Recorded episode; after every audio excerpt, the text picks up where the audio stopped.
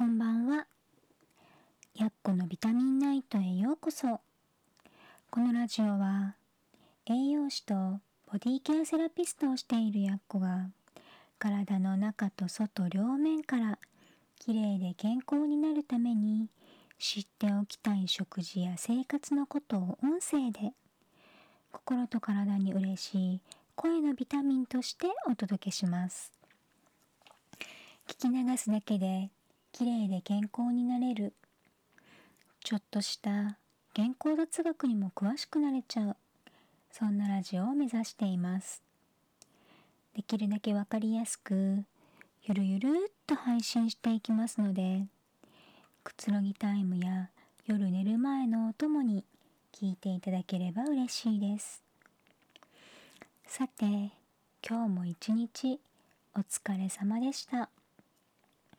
寝る前のひとときちょっとだけお付き合いくださいね。と今日はね部屋の断熱についてお話ししようかなって思います。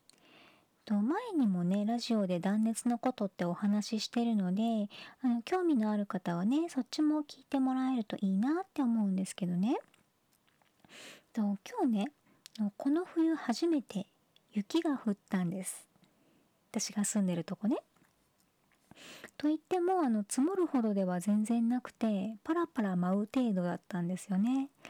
あのツイッターでねあの近くのお友達も近くって言ってももっと山の方とか寒いところのお友達の投稿を見てると雪が積もってる写真とかがね出てきたりとかしてああもっと寒いとこではもう降ってるんだなって思ったんですけどこっちはねパラパラ舞うぐらいだったんですね。で朝天気予報を確認したら、まあ、明日とね明後日雪マークがついていたので今日のうちにね食材の買い出しとか必要なものは終わらせておこうって思っての夕方部屋を出たんですね。そしたら白いものがパラパラしててえ明日じゃなかったの？ってちょっと焦ってしまったぐらいなんですね。まあ、どうやらねあの真冬並みの寒波がやってきてるみたいであさってぐらいまで寒い日が続くみたいなので注意が必要ですね。でね夜になって外気温が0度になってたんです。うん。で明日はね最高気温が2度ぐらいみたいなので、まあ、今日よりもねちょっと寒くなりそうなんですね。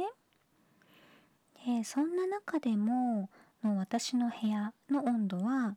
23度から24度っていうとっても快適な温度をキープしてるんですね。まあ、建物としては分譲マンションなんですよ。で間取りは 1K でキッチンまで含めた11畳くらいをオイルヒーター1台しかもたったの500ワットで温めています。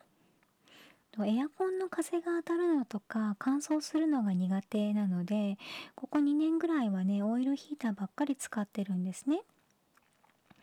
うん、その前はねあの灯油で使えるストーブとか使ってたんですけど、まあ、引っ越しをね繰り返してたのもあって中にはあの灯油で使うストーブ使用禁止の建物とかもあるんですよね。とは近くにあのガソリンスタンドがなかったりとか車を持ってなかったりとかしてと灯油をね買いに行くのが難しかったりっていうのもあったんですね。あの私もん何年前かな2年3年ぐらい前までは車を持ってたんですね。と19年ぐらいずっと乗ってたんですけどと、ま、普段が電車とか地下鉄だったり路面電車だったり地方によるんですけどね。とかあと自転車や徒歩で住んでしまうような場所に住むと車持ってる方がねなかなか不便だったりするんですね、まあ、動かさないとね悪くなっちゃうし。うん。っていうのもあってあの広島に住んだ時に車を手放したんです。で、まあ、その後引っ越す時にじゃあストーブとかねファンヒーターもまあ、お友達とかに譲ろうかなって思って譲ってしまったので、まあ、その後はねオイルヒーターを使うようにしてます。うん、で、まあ、今使ってるのはねデロンギ製のオイルヒーターで 500W と 700W 1200W っていう3段階に切り替えて使えるものなんですね。とまあ切り替えるって言っても 500W のスイッチと 700W のスイッチがあって、まあ、どっちかをつけるか両方つけるか っていうあのとてもアナログな切り替えなんですけどね。とここの前に住んでた部屋っていうのはと断熱性能が低かったのでいくら断熱のね内窓をつけていても同じオイルヒーターつけてても部屋全体を温めるっていうのは難しかったんですね。もちろんあの500ではとても足りなくて700にしたりとか、まあ、ほんと真冬は1200でととても寒い時間帯はつけたりとかね時間帯によって変えたりもしてたんですけど今はね夜も朝も500で全然 OK です。うん。ね前の部屋はねそれでもオイルヒーターの近くにいないとあったかくないっていう、まあ、ちょっと虚しい状態だったんですね。でそうなるとちょっとあの厚着したくなるんですよね。まあ、厚着外に行くほどの厚着ではないんだけど、まあ、ストールを羽織ったり、まあ、長袖の服を着てるのにストールを羽織ったりとかあとは着る毛布みたいなのを着たりとか、うん、あと座って作業してる時もあの電気毛布みたいなのね膝にわざわざかけたりとかそういうことしたくなるんですよね。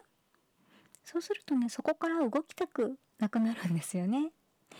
で、まあ、部屋の中のね行動範囲も狭くなってしまうんですね。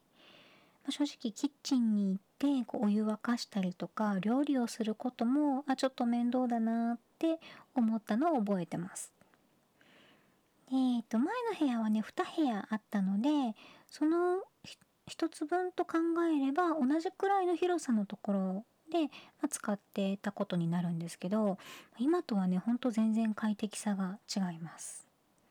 今は本当にあの部屋の中でノースリーブのワンピースにカーディガンを羽織る程度で快適に作業できてるんですね。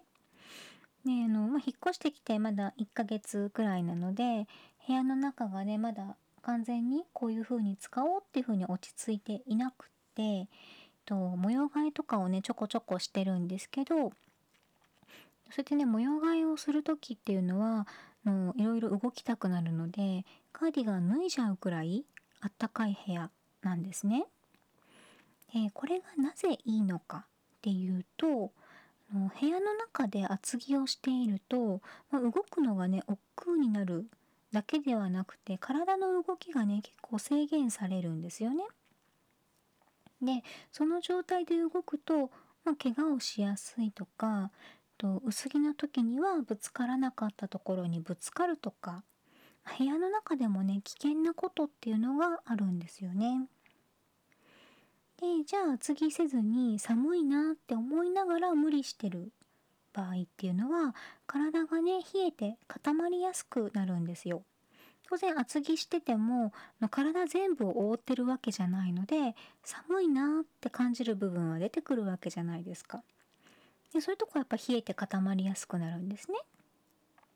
でその冷えて固まってる体っていうのはいきなり動かすと筋肉とか筋を痛めやすくなってしまうんですね。うん。えー、なのでねあの部屋がと適度に暖かい、まあ、快適な温度帯っていうのはね体のためにとっても大事なんですよね。でまあ、そうやってね部屋が快適な温度帯だと体にもいいけど、あの細かな活動っていうのもね楽しくなるんですよね。動くのが億劫じゃなくなるからなんですけど例えば寒いと料理もささっと終わらせたくなりませんか？なりますよね私はなるんです。はいうん、だけどあの部屋の中がね快適な温度帯だと、まあ、ちょっと手の込んだものでも作ろうかなとか、うん、あの作り置きしとこっかなとかああれもやっちゃおうかなとかいろいろ動きたくなるんですよね。うん、そういう意味でもねあの部屋の温度っていうのはとっても大事です。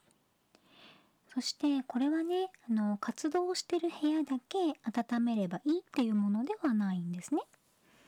といつもいる部屋だけあったかくてで部屋の外、まあ、トイレとかお風呂とかがねめちゃくちゃ寒いってなっちゃうとあのヒートショックを起こす原因にもなるんです。なのであのトイレとかねお風呂の近くに窓があったりとか、まあ、ドアがあったりとかする場合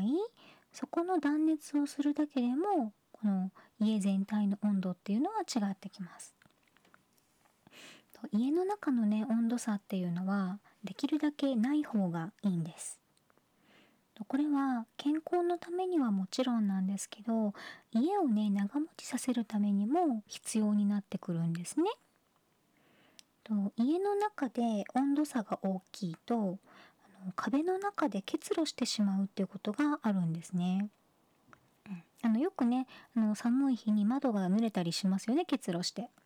それと同じことが壁の中で起こるんですよ。そうするとねあの柱とか土台が傷んでしまって家そのものの寿命が短くなるっていうね可能性があるんですね。なのでこれから家を建てる人は是非断熱性能にこだわってほしいって思ってます。もう建てた人とかね私みたいな賃貸引っ越しが多いとかねで賃貸に住んでる人は自分でできる断熱とかね後から施工できる断熱工事っていうのを取り入れるのも考えてみるといいと思います。と断熱性能が高いとねあの冷暖房費の削減にもなるんですね。でまあ、工事にかかる費用はもちろんかかると思うし DIY してもお金ってかかるんですけどその費用と比べてみても、まあ、トントンとかね、まあ、ちょっとプラスになるぐらいで健康で快適な暮らしが手に入るんだったら私はねそこはお金のかけどころだと思ってます。ね、どうですかね、うん、一度考えてみてくださいね。参考になれば嬉しいです。